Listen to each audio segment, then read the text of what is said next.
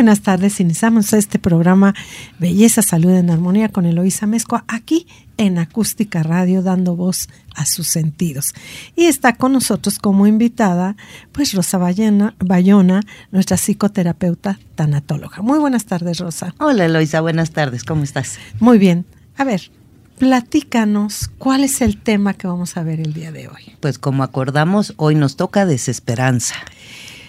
Ay, caray creo que esa palabra de desesperanza, cualquiera de los que estamos aquí o de las personas que nos están escuchando, alguna ocasión tuvimos alguna desesperanza. Pues es, es común tener, mm, dijéramoslo así, creer que ya no hay esperanza pero es, va por grados. Ya cuando llegas a la desesperanza es que efectivamente no hay ninguna desde tu visión y sentir. Por eso a veces vemos que hay personas que se intentan suicidar, algunas lo logran y otras no.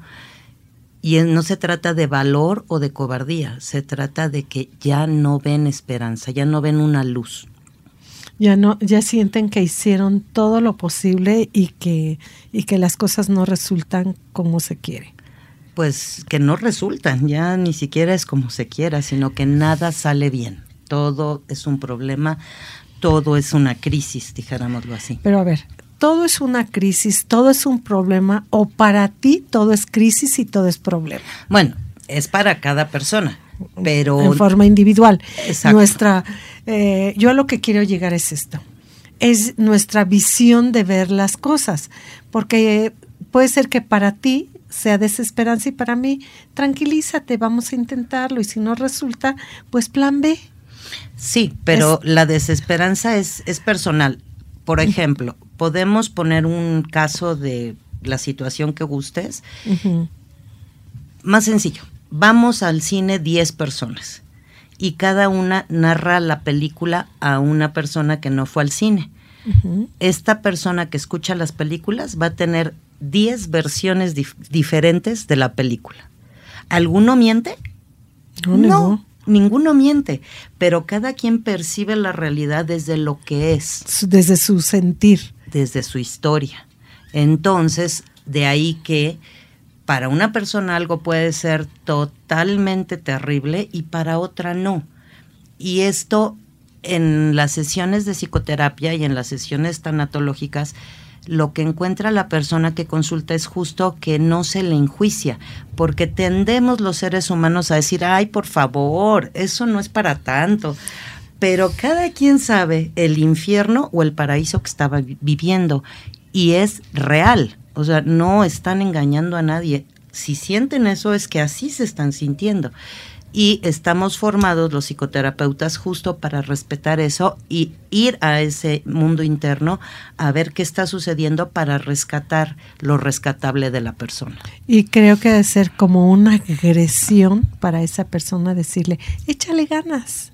Bueno, esa frase en especial es así como que es un insulto. Comulgo con ella y yo lo que le recomiendo a las personas que me consultan es que cuando alguien te diga esa frase, pregunta qué te quieren decir, porque tal vez para alguien echarle ganas es esfuérzate, para otro es busca ayuda, puede ser un sinfín o puede ser solo una, una muleta cuando no se sabe qué hacer. Por ejemplo, en un velorio, muchas personas sus sentimientos se encuentran de tal manera que unas felicitan, otras dicen échale ganas, otros días, otros dicen otros días de estos, otros días dice, otras personas dicen lo siento mucho. ¿Y qué pasa? Que al, al moverse sus emociones, dicen lo primero que se les ocurre, no necesariamente son faltas de respeto. Ok, dices, te acompaño en tu dolor y saliendo te vas al café. Pues sí, ¿no? son frases hechas. Que son, que son frases, bueno, es más, cuando vas a dar un pésame, no sabes qué decir. A mí, yo Tal cuando vez voy lo mejor es no decir nada. yo y cuando, solo abrazar. cuando voy, pues digo, no sé qué decirte y abrazo, porque no sé qué decir. Me suena vacío el decir lo siento mucho, te acompaño en tu dolor, este, eh, ten fortaleza, se me hace vacío, se me hace que, pues es que no sabes qué decir. Entonces es más auténtico que digas no sé qué decirte y abrazar a la persona.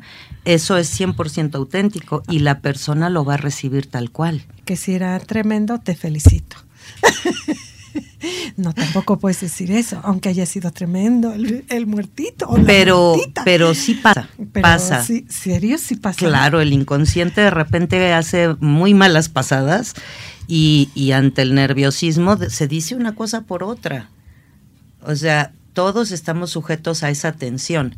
Entonces no siempre te sale lo que tú quisieras que salga. Sí, porque son situaciones muy difíciles. Así es. Y la desesperanza a veces eh, si tú ves a la persona desde fuera, no la comprendes porque es exitosa, porque tiene trabajo. Desde tu lista del check, pues tiene todo, ¿no? Entonces no logras entender, tal vez lo ideal es decir, sabes que no entiendo lo que está pasándote, pero ¿quieres mi apoyo en escucharte? ¿Quieres mi apoyo en que busquemos una psicoterapia? ¿En qué te puedo apoyar para que tú te sientas menos mal? Sí, porque muchas veces sientes que tienen todo, pero es todo lo que a ti te gustaría tener. Así es. Y a veces eh, la persona que fue la que hizo, la que creó el Facebook, que supermillonario, ¿no? Que falleció y decía, me doy cuenta que viví para trabajar pero se sentía solo. Y de todo lo que se perdió. Y de todo lo que se perdió, y entre comillas, la gente que estamos fuera dirías, qué bárbaro, qué, qué éxito puede tener todo lo que quiere. Pues sí, pero a veces lo que tú quieres o lo que es más importante, no lo cultivaste y lo dejaste pasar. Y eso nos pasa. ¿Cuántas situaciones los que están escuchándonos o nosotros dejamos pasar algunas situaciones que nos pudo haber hecho muy feliz y no lo valoramos en su momento. Pues yo creo que nadie puede decir, yo nunca lo he hecho, porque todos los seres humanos nos confundimos y perdemos lo importante de vista por lo urgente, dijéramoslo así. ¿Qué pasa con un padre de familia? Y una madre de familia, que ahora ambos trabajan, pues el objetivo es cumplir con la economía para salir adelante. Y a veces, pues ya cuando están en el tiempo libre, hay tal cansancio, hay tal falta de sueño que la calidad de convivencia es muy pobre. Aunque digas, ay, más vale calidad que cantidad, pero quiero ver una madre agotada, estresada, eh, con presiones de todos aspectos, no puedes dar lo mismo. Claro que no. Y cuando eso se va eh, exacerbando, puede caer en una desesperanza.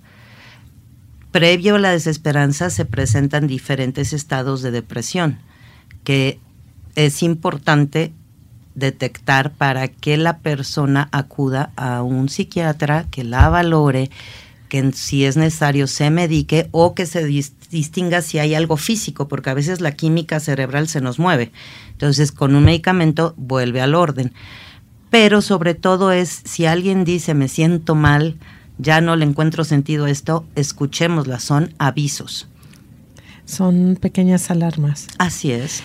En la actualidad me, me sorprende que escuchas estadísticas y cada vez es mayor el suicidio en gente muy joven, en adolescentes y en gente muy joven, que relativamente puedes decir, ay, pues sí, su, su única y ya, pero ¿qué tanto estamos pendientes de un adolescente? que están en los cambios en las que ya no son niños, que ya no quieren ser niños, no piensas como niño, pero tampoco eres un adulto, siento que es una de las edades más, más difíciles, pero es alarmante escuchar la cantidad de suicidios en gente muy joven. Sí, sí, si consultamos las estadísticas del hospital psiquiátrico, Juan Ramón de la Fuente o cualquier medio que podamos serio, pues ya los se están suicidando desde los 12 años y esto antes no sucedía así. ¿Y por qué se suicidan? Justo por una desesperanza, porque no ven un camino, no ven una salida a la problemática que viven. Y esto es terriblemente triste y sí podría, eh, pues, si no sanar al 100 como un milagro, sí podría mejorar, pero intervienen todos los miembros de ese núcleo familiar. Y a veces sin darse cuenta van empeorando las cosas. Porque muchas personas tienden a decir estoy deprimida porque pues ya conocimos la palabrita, pero no tienen idea. Muchas veces están tristes, eso no es depresión, la depresión es otro tipo de cosa.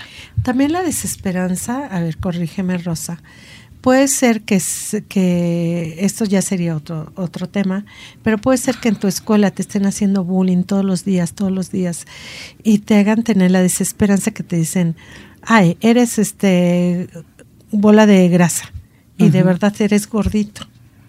Y por más que le echas ganas, pues por lógica no vas a un nutriólogo, no haces ejercicio, etcétera, y que están muy vulnerables, bueno, a la edad que sea pues te llega la desesperanza o que te dicen, ay, este chocolatito, ¿no? Porque estás muy morenito. Bueno, a dieta vas y te, pones a dieta. Y sientes desesperanza. Por supuesto, pero también aquí interviene cómo está tu autoestima. ¿Qué han hecho papá y mamá en el, en el fortalecimiento de esa autoestima? Si papá y mamá te han descalificado de forma inconsciente, como hay una frase que es, qué malo eres. Sí, que el niño no es malo, el niño es, tú eres bueno, pero este comportamiento es incorrecto.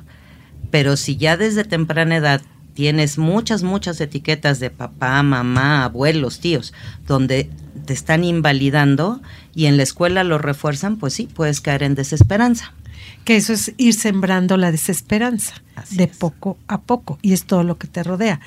Pero aquí, Adona, ya empezamos con las desesperanzas que ya nos tenemos que ir a corte. En un momento continuamos. Esto es Belleza Salud en armonía con su amiga Eloísa Mezcua, el espacio en el que la suerte de la fe a las bonitas no nos interesa, pero la salud a todas nos importa. Esto es Acústica Radio. Hola amigos, yo soy Carmen Aub y los invito a escuchar Acústica Radio. Dale voz a tus sentidos.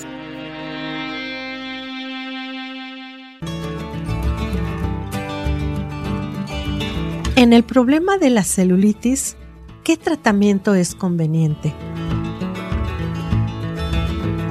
En la actualidad, la tecnología a las profesionales nos brinda una gran variedad de elementos para poder dar un excelente resultado a las personas que acuden con este problema a nuestra clínica.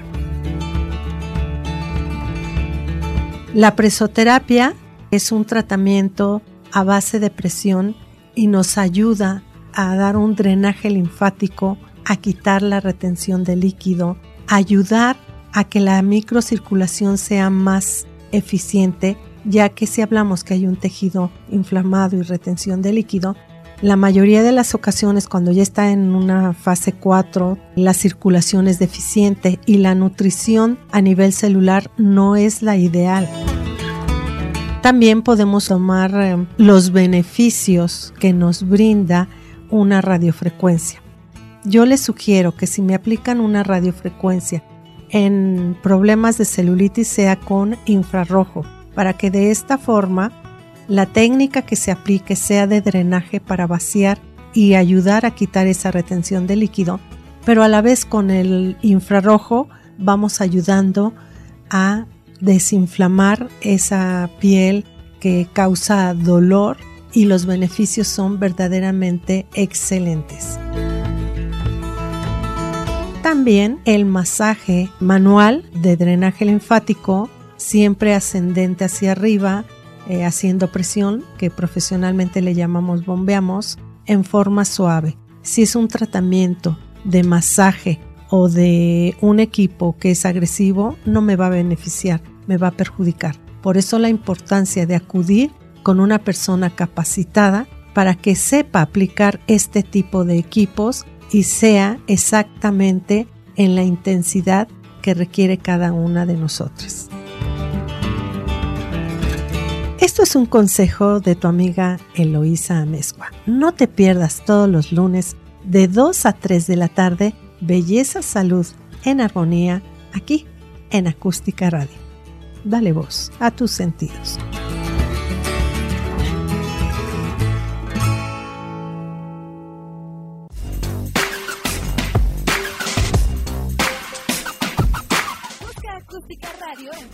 Facebook, donde podrás encontrar tips y recomendaciones para mejorar tu estilo de vida.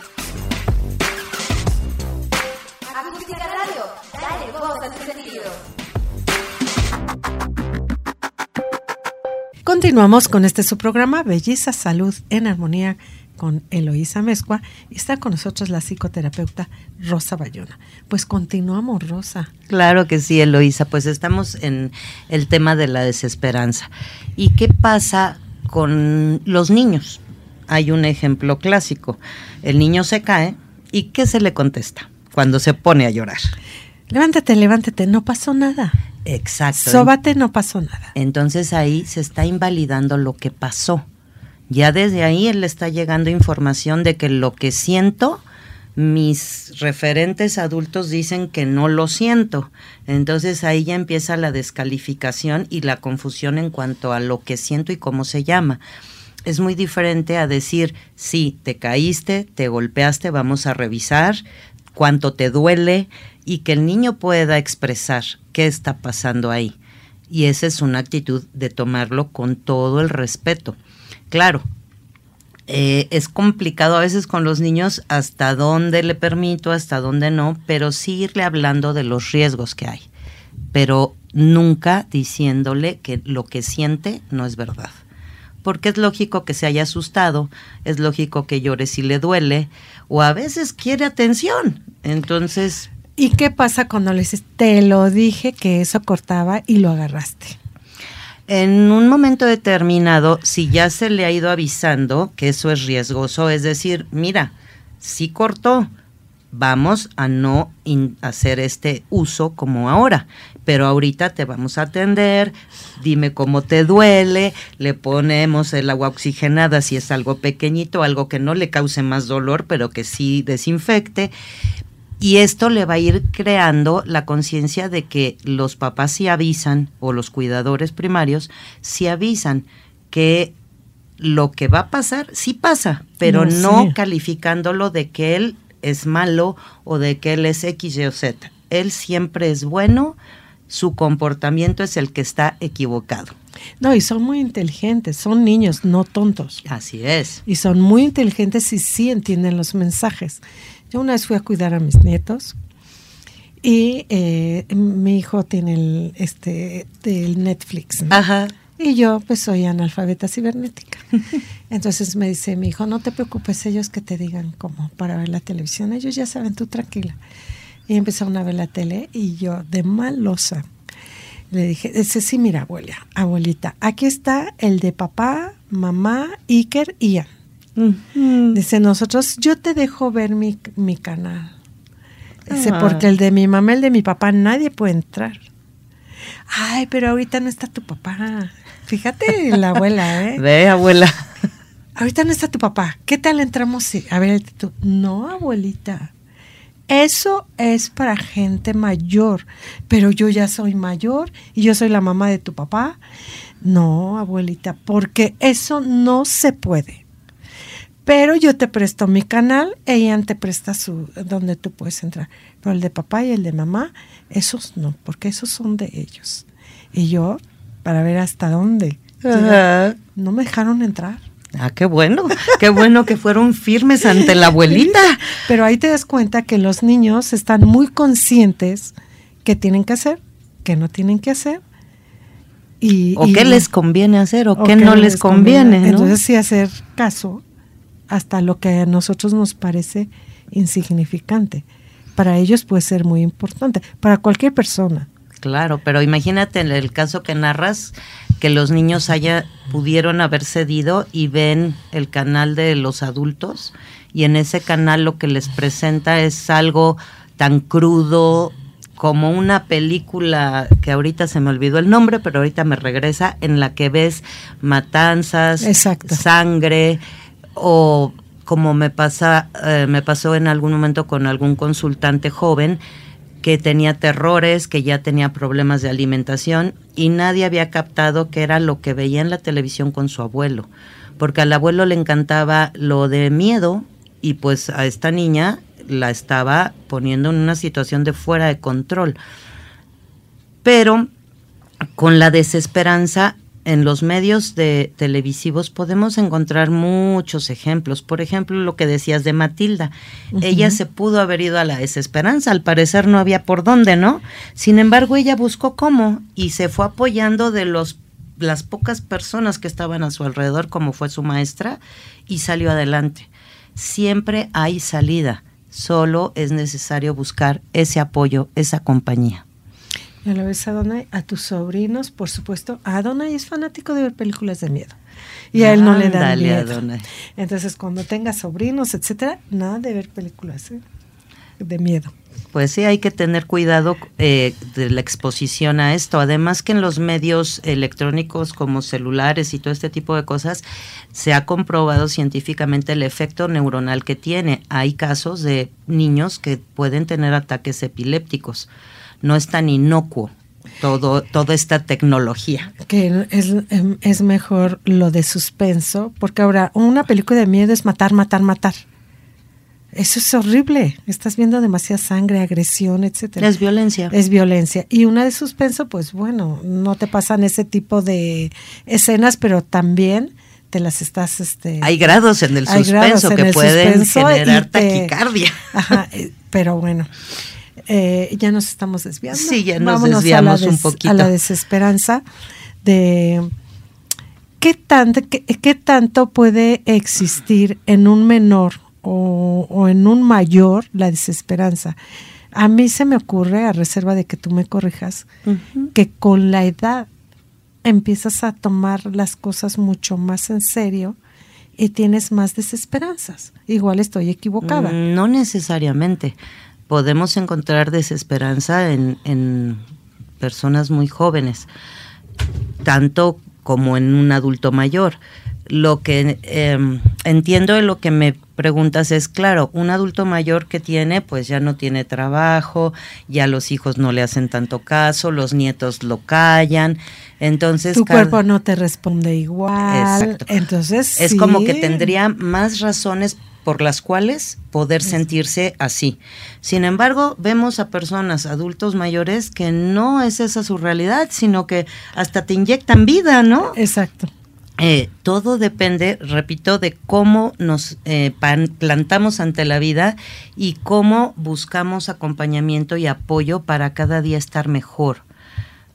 Si esa búsqueda continúa, es difícil caer en la desesperanza, mas no imposible. Yo lo que sí les pido a todos nuestros radioescuchas es que le tengan mucho respeto a la persona que esté pasando por esos momentos en los que podemos hasta desquiciarnos, ¿no? Porque no me escucha, no me hace caso. Agotemos todas las instancias para que esta persona que aparentemente ya no tiene ganas de nada, encuentre un camino donde volcar eso que le está pasando para que vuelva a encontrar el sentido de vida junto con la esperanza de vida. A ver, aquí no podríamos confundir una depresión con una desesperanza o primero viene la depresión y posterior la desesperanza? Justo acabas de dar en el clavo, Eloisa. Primero empieza la tristeza y la tristeza se puede transformar en melancolía o en inicio de depresión. Y en las depresiones tenemos distintos grados y causas. Hay causas físicas y hay causas emocionales. Y de ahí en adelante cae la desesperanza. Eh, pero ¿qué te parece si nos vamos a un corte y regresando nos terminas de explicar? Claro que sí, con mucho gusto. Antes de irnos al corte, tu número telefónico. ¿Cómo no? Es el 044 55 10 68 73 44. Por WhatsApp pueden comunicarse conmigo. Bueno, pues nos tenemos que ir al corte. Esto es Acústica Radio. Dale voz a tus sentidos.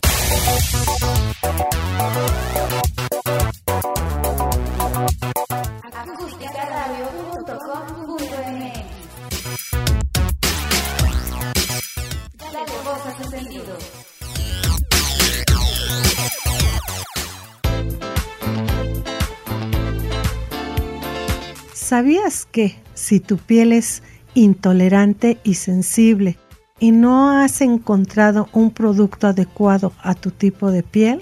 En esta época de calor te sugiero algo que está a tu alcance y con verdaderos resultados calmantes y refrescantes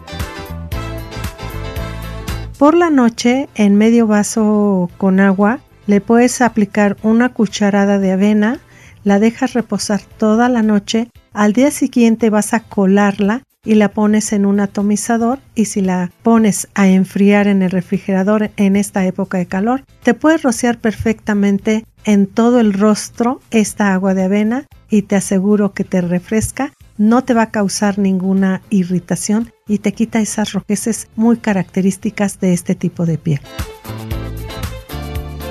Esto fue una cápsula de tu amiga Eloisa Amezcua.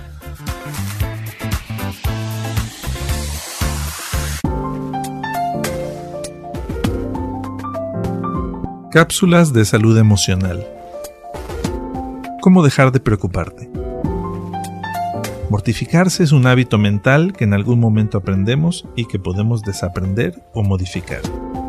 Recaba información sobre los hechos antes de acongojarte o de tomar decisiones. Escribe qué te preocupa, qué puedes hacer al respecto, qué vas a hacer y actúa ya. Evita que pequeñeces se conviertan en grandes mortificaciones Dale a cada situación su justa medida. Recuerda que un gran porcentaje de lo que tememos no ocurre en la realidad, solo se queda en la fantasía. Pon un tope a tus preocupaciones, di basta. Recuerda que preocuparte es como montarte en un caballo de madera, no te llevará a ninguna parte. Soy el psicólogo Víctor Jiménez. Con estas cápsulas de salud emocional Pon tu mente y tus emociones en plena forma. Visita mi página web victorjiménezmx.com.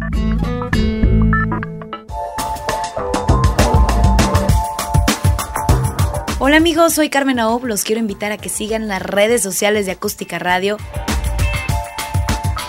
En Twitter, arroba acústica-radio. En Facebook, acústica radio la radio que se ve. Continuamos con este su programa Belleza Salud en Armonía. continuamos con Rosa Bayona, psicoterapeuta, tanatóloga, y eh, nos está hablando de la desesperanza. Claro que sí, Eloisa, gracias. Otro, otro motivo de desesperanza, ¿cuál puede ser? Cuando muere un hijo.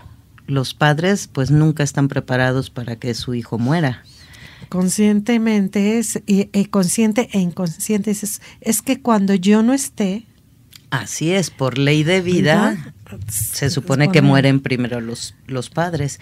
Entonces, el peor dolor que puede existir es la pérdida de un hijo y puede traer consigo una desesperanza que nunca se resuelva. Y eso va a afectar a esa pareja y a esa familia la desesperanza no siempre es de una sola persona, puede ser de la pareja y por diversos eventos.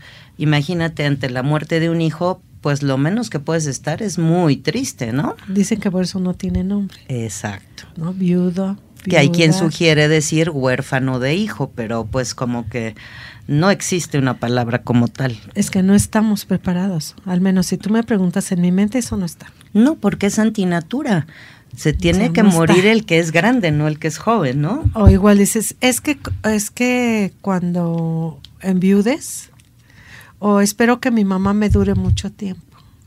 Espero que mi papá me dure mucho tiempo. Bueno, ya en otros lazos familiares, si tú has hecho que tu motor de vida sea otra persona que no seas tú mismo, puedes caer en desesperanza ante el fallecimiento de la madre, del padre, del hermano, del abuelo, de la abuela, de aquel, de aquel ser que te daba la razón de existir. Hay un libro que se llama El hombre en busca de sentido, que si pueden consultarlo sería muy bueno, porque es un claro ejemplo de que si uno se enfoca a encontrarle el sentido a las cosas, por peores que sean, se encuentra. Em, entonces, cuando caemos en esas tristezas, es importante acudir con el médico, acudir con un psicoterapeuta o ir al, cualquier, al Instituto Nacional de Psiquiatría. No perdemos nada si nos dicen, sabe que usted está exagerando, tiene solo tristeza pero sí podemos evitarnos a nosotros principalmente y a los demás, pues una experiencia traumática como es un intento fallido de suicidio o como es un suicidio exitoso o cómo es estar muerto en vida. Cuando hay personas que viven fuera, en otra ciudad o en otro país, etcétera, ¿cuál es eh, la especialidad en la escuela que tú estudiaste? Que diga, bueno, yo quiero ir me encantó lo que me dice Rosa, pero yo no puedo, vivo en Torreón, vivo en Chihuahua o vivo en X. Oye, Ahí es la tecnología que se nos hace nuestra aliada y podemos contactarme por WhatsApp y después ya veremos por el Skype o por alguno de estos medios en los que nos podemos mirar y escuchar y por supuesto que se puede dar las sesiones. No importa que yo viva en China, que viva en Japón, porque afortunadamente la tecnología podemos utilizarla. A nuestro favor, sí, claro, claro que sí se puede. Ok, ¿cómo se comunican contigo? Eh, a través de mi celular, que es el 044 55 10 68 73 44 y ahí por el WhatsApp ya podemos ponernos de acuerdo para ver en qué parte del mundo están y por supuesto que sí reciben el apoyo que están solicitando y el acompañamiento respetuoso y sin juicio. Imagínate una persona que tiene una desesperanza muy fuerte y que no sabe qué hacer. Dice, uy, sí, pero es que eh, Rosa está hasta la Ciudad de México, yo estoy en Torreón, no puedo ir cada semana, ni etcétera. Pues a su desesperanza ya le llega una esperanza. Así es, porque a pesar de la distancia sí se puede obtener este acompañamiento y poniéndolo en el peor escenario posible que no tiene cómo estar en contacto con la tecnología, sí se puede buscar una red de apoyo en ese lugar donde esté a través de colegas. Entonces siempre hay una salida, siempre hay luz al final del camino. Lo único que hay que hacer es como diría el principito, es domarse a uno mismo y aprender a decir, no puedo solo, necesito. ¿Qué pasa cuando tienes una desesperanza tan grande que ya todo lo ves negro y no tienes la capacidad de buscar ayuda? Y, o cuántos, o te cierras y es que yo ya sé lo que tengo, no tiene caso. Bueno, ahí ya planteaste varias problemáticas en una sola. Em, a través de un proceso psicoterapéutico uno puede estar más consciente de qué equipaje trae uno. Por ejemplo, pues eh, esta persona ya sabe que trae con ella el temor al rechazo por su propia historia. Entonces ya cada vez que se enfrente a algo sabe que va con ese equipaje de tal manera que cada vez sea menos reactiva a ese estímulo poco saludable. Ahora, una persona que de momento no puede ni con ella misma, normalmente los familiares piden el apoyo, ya sea en psiquiátricos o en consultorio. Es muy, muy raro que de verdad no hayan tenido ningún tipo de apoyo, porque también van mandando mensajes cambia la forma de alimentarse, cambian los patrones de sueño. Si uno observa a su alrededor, uno se da cuenta cuando está cambiando la persona. Hay veces que inclusive a través de tratamiento sigue esa desesperanza. Entonces habrá que buscar, si es necesario, un equipo multidisciplinario para apoyar a la persona desde todos los ángulos posibles, para que vuelva a encontrar ese sentido de vida que perdió de momento. Entonces ahí hay mensajes que te está enviando. Así es.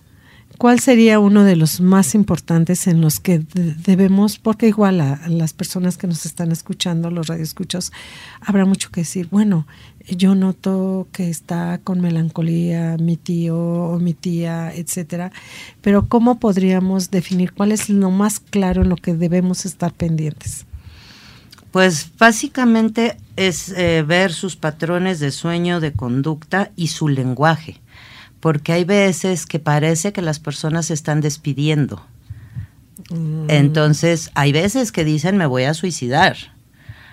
Hay veces que dicen, no, cuando yo no esté aquí, es como notar en qué está cambiando el otro para poder ver qué puedo hacer y sobre todo también decir, oye, te siento de tal manera, ¿qué está pasando? buscar la red de apoyo de ese joven, adulto o anciano para ver qué se puede hacer en conjunto con los seres que sean de su confianza. Porque puede ser que te están mandando el mensaje y tú ni lo notas o no lo quieres notar. Pueden ser las cosas así. Ay, este es siempre tan negativo o negativa, esta mujer tan... ay, siempre tan de mal humor, Eh, siempre se enoja, o sea, es decir, a ver, está esto creciendo de como era, algo está pasando. Entonces, si dejamos un poco nuestra postura de enjuiciar y tratar de entender al otro, todo se vuelve más claro.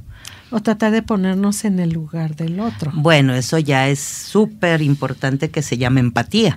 No es fácil de lograr, pero si se logra, pues es fabuloso. En la clínica yo he tenido personas que están atendidas por un psiquiatra, medicadas y en psicoterapia, y aún así sienten que no pueden. Entonces es cuestión de mucha, mucha paciencia. No son procesos mágicos pero si nos basamos en el amor, en el respeto y en buscar el apoyo profesional que se requiere, sí hay salida. Bueno, siempre va a haber una solución menos la muerte.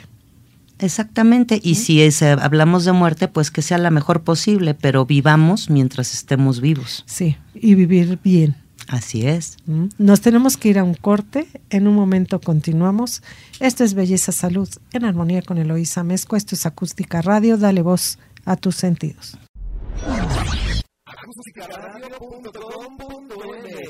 Tu radio, mi radio, nuestra radio. Dale voz a tus sentidos.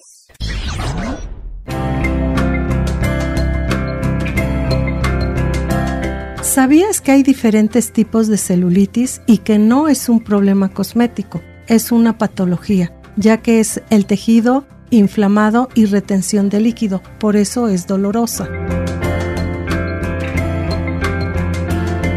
Te sugiero para evitar este problema si eres delgada y tienes celulitis, no utilices ropa muy ajustada, no ingerir mucho embutido, cafeína. Por eso es que en la actualidad muchas chicas, aun siendo un cuerpo perfecto, tienen este problema. Entonces tratemos para aminorar este problema que des masaje con la yema de tus dedos hacia arriba en forma circular con cualquier crema, la que utilices para hidratar tu piel es suficiente. Si tú lo haces todos los días e incluso cuando te bañas con el mismo jabón con movimientos circulares hacia arriba, te va a ayudar a resolver este problema. Lo ideal es que acudas con una profesional y que te realicen masajes de drenaje linfático o utilizar eh, masajes con presoterapia y de esta forma vamos a mejorar este tipo de problema ya que no solo es un problema estético sino que también es doloroso. Esto fue una cápsula de tu amiga Eloísa Amezcua.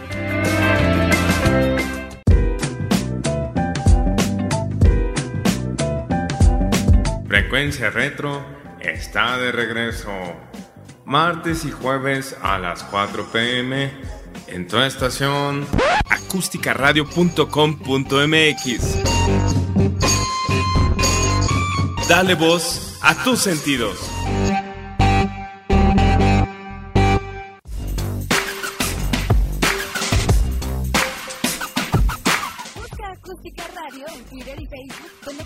Encontrar tips y recomendaciones para mejorar tu estilo de vida.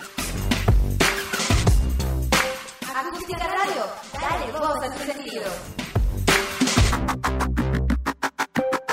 Continuamos con este su programa Belleza, Salud en Armonía. Estás aquí en Acústica Radio y estás con tu amiga Eloisa Mezcua y con Rosa eh, Ballena, este, Bayona, eh, hablando de la desesperanza y quedamos antes de irnos al corte y no terminamos.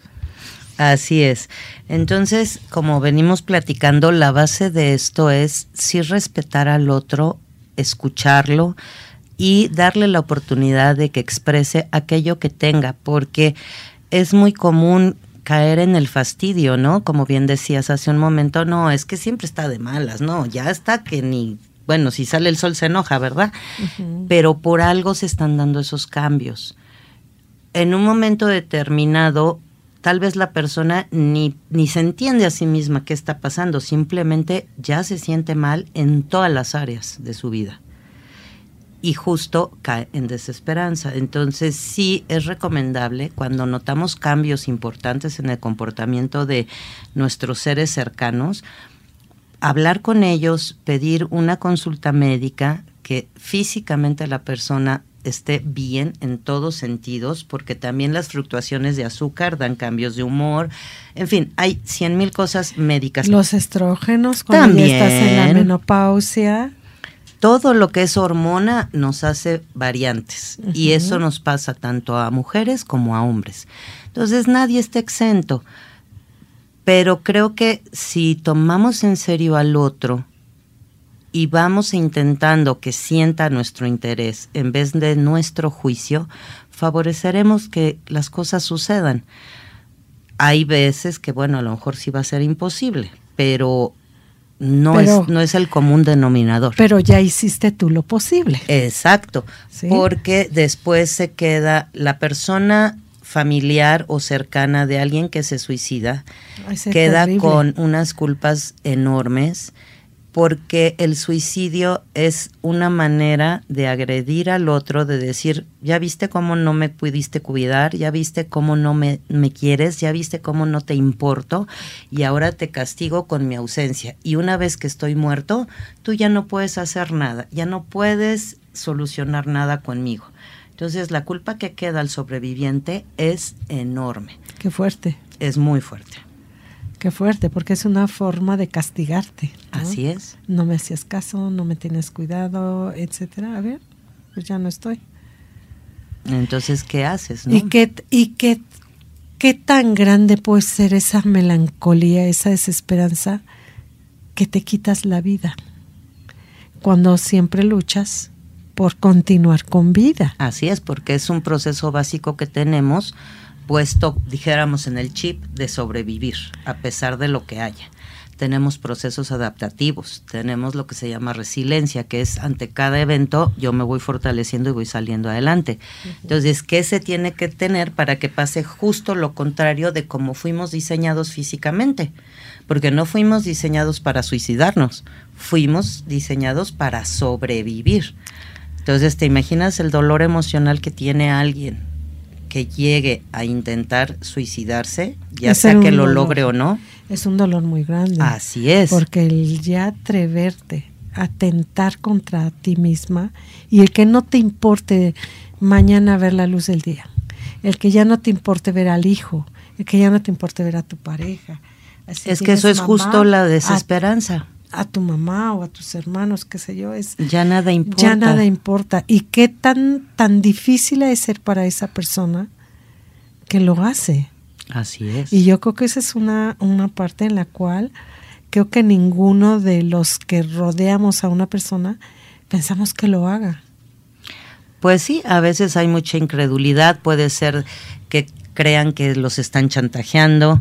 em, O que lo que le pasa ay, ni, ay, Ni es para exagera, tanto. No es para tanto, échale ganas. ¿no? Así es. Entonces yo sí los invito a todos los radioescuchas de Acústica Radio a que si alguien expresa cualquiera de las situaciones que hemos narrado aquí con Eloísa, sí lo tomen en serio, sí vayan a una valoración médica, física y psiquiátrica. Y yo creo que también el familiar, porque si yo tengo a un ser querido eh, con desesperanza, a mí también me va a doler. Si yo quiero a esa persona, me va a doler. Y yo también debo de tener un proceso para saber manejar ese dolor. Porque es tu dolor más eh, sentirte responsable y el desgaste emocional de luchar para que esa persona tenga esperanza y no desesperanza. Y eso también te- eh, es un desgaste. Por supuesto, todo el círculo, todo el circuito familiar o de cercanos va implicado en esto. Si es en el caso de una familia, evidentemente todos tienen su parte de responsabilidad en lo que se está viviendo. Entonces, es necesario que todos y cada uno reciban apoyo emocional. Para que de esta forma todo vuelva a funcionar. Pues para que se sane Sí. lo que hay que sanar y cada uno haga lo que le toca, porque acuérdense que cada uno es responsable de su bienestar. Porque a veces el que cuida al enfermo es el que más se desgasta. Ah, bueno, el que cuida ya a un enfermo sí, re- sí requiere otro tipo de apoyo porque el desgaste llega a lo que conocemos con el nombre de quemado. Esto es que emocionalmente queda quemado, desbastado, pero no necesariamente en desesperanza. Entonces, sí requerimos apoyo, si cuidamos a alguien, sí, por supuesto, pero si ya se presenta que alguien de nuestro círculo o sector familiar tiene desesperanza, lo más seguro es que haya que trabajar con cada uno de los integrantes, Sí, porque porque imagínate. todos tienen que ver. Sí, todos tienen que ver, pero imagínate que es tu esposo o que es tu hijo. Llevas mucho desgaste de estar cuidando que no se vaya a intentar suicidar, si ya, sobre todo si ya hubo un intento. Tienes que estar cuidando y tratando de que se sienta mejor. Eso te desgasta. Claro. Y te está emocionalmente, te está bateando, porque entre comillas tú no tienes desesperanza. entre comillas, porque Entre en comillas, por estos, eh, eso digo entre comillas. claro, en estos conjuntos familiares se tiende justo a eso. Todos estamos bien excepto tú. Entonces a uno se le pone la etiqueta del enfermo y todos los demás están sanitos y esa es una ilusión, no es verdad. Todos Porque- tienen algo que ver en que esto esté pasando. todos dieron su, su- con su están contribuyendo a que esa persona esté de esa manera. Porque su forma de pensar es diferente porque su forma de sentir es diferente. Quizá los otros pues igual están en melancolía o, o en depre pero no en desesperanza. Y ahí a cada quien le va ese núcleo y ese ambiente cada quien le va a afectar de forma diferente. Así es. y cada quien lo va a tolerar de manera diferente. O lo va a enfrentar de forma diferente. Entonces, qué mejor que ser guiados por personas que nos dedicamos a esto para llevar a buen puerto esa problemática. y que tiene solución Por al final supuesto, de cuentas no es algo que sí. que, eh, no es algo que no se pueda solucionar Exactamente, nada más que a veces se requiere, como comentábamos antes, un equipo multidisciplinario, como es en el caso de bulimia, anorexia y, este tipo de padecimientos que ya traen otros desórdenes con ellos. y que y tener las ganas y la actitud de que yo quiero salir adelante y voy a apoyar a los demás para todos eh, caminar bien y llegar a sentirte bien a estar feliz Sí, aunque a veces el que está viviendo en desesperanza difícilmente va a decir esa frase Ah, por porque justo ya no. no, tiene Mm. esperanza. Entonces hay que dársela hay que hay que apoyar, nada más que sienta que ahí está todo ese grupo pendiente, amándolo, respetándolo e intentando salir adelante todos. pues me encantó el programa bueno siempre, siempre Ay, gracias, temas a mí también me encanta estar aquí. temas muy importantes. Me despido. Gracias, Rosa, A por ti, estar con nosotros. Y pues esta, seguimos en comunicación. Claro que sí, un gusto.